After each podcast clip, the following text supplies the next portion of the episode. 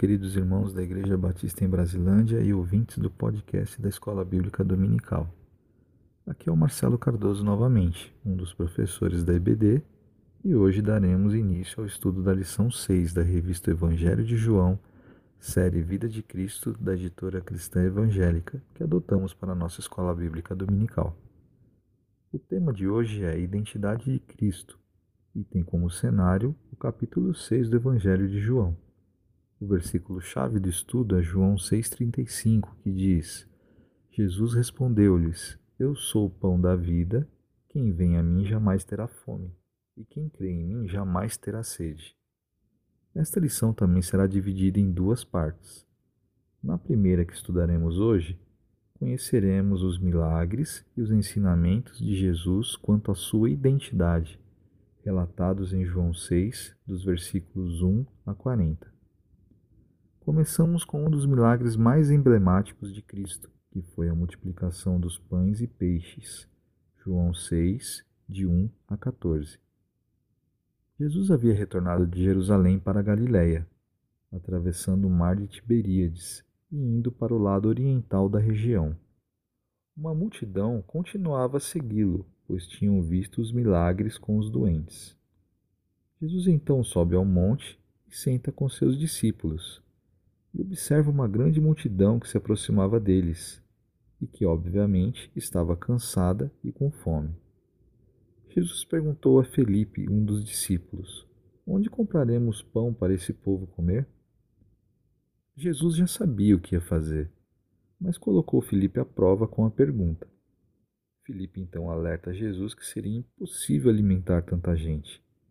Seriam necessários duzentos denários e mesmo assim não comprariam o suficiente para que cada uma daquelas pessoas fosse alimentada. Estamos falando em torno de cinco mil homens. Um denário naquela época era uma moeda de prata com valor equivalente à diária de um trabalhador braçal, ou seja, eram muitos dias de trabalho para comprar tantos pães. Eles não tinham todo esse recurso ali.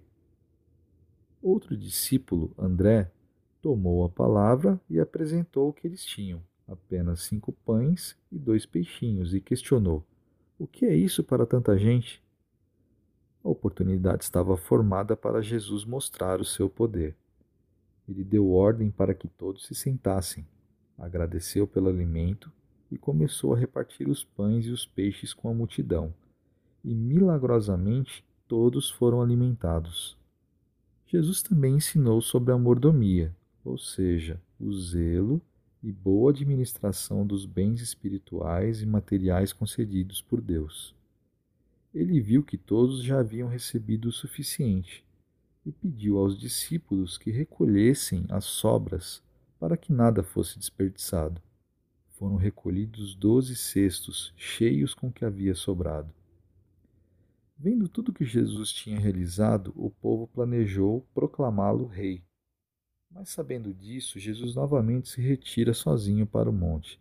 Ele sabia que o povo almejava apenas bens materiais com seus milagres. Depois do milagre da multiplicação, é a vez dos discípulos testemunharem o poder de Jesus andando sobre as águas.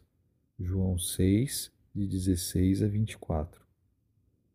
Ao anoitecer, os discípulos desceram para o mar, a fim de voltarem para Cafarnaum. Eles entraram no barco e começaram a travessia. Porém, Jesus não estava com eles. No Evangelho de Marcos, capítulo 6, versículo 45, verificamos que Jesus pede aos discípulos que vão na frente, enquanto ele ficaria para despedir a multidão e depois voltaria ao monte para orar.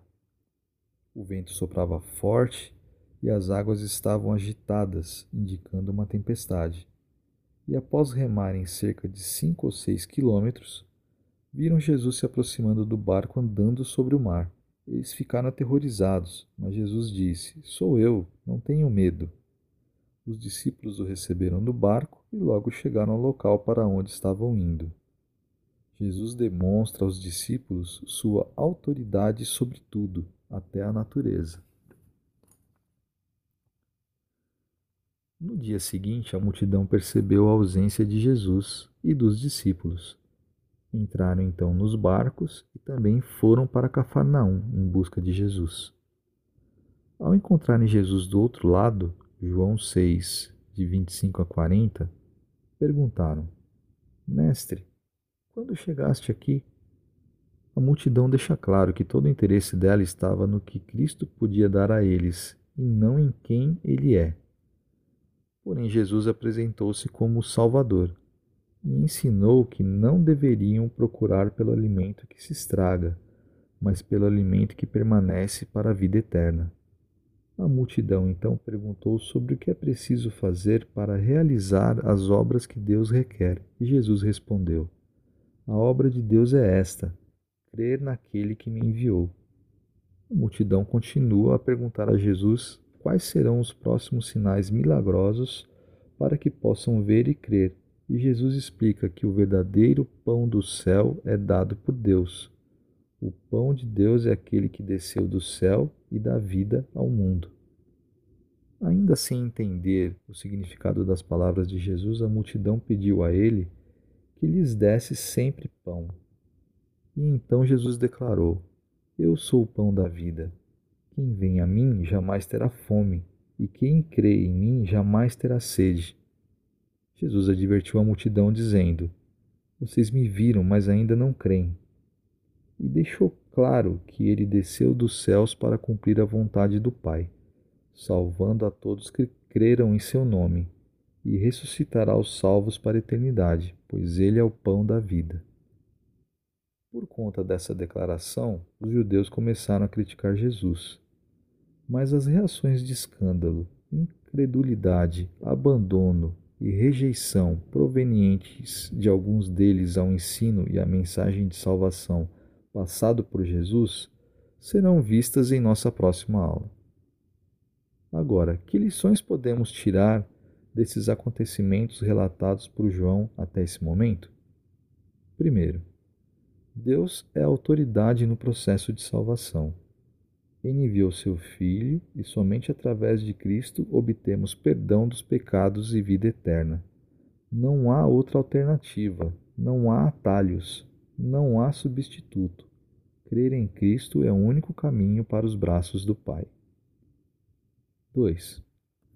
Cristo mostra e concentra todo o seu poder em prol da salvação do homem os milagres devem abrir nossos olhos para aquilo que nos espera na eternidade através de Jesus, não apenas para atender necessidades dessa vida passageira.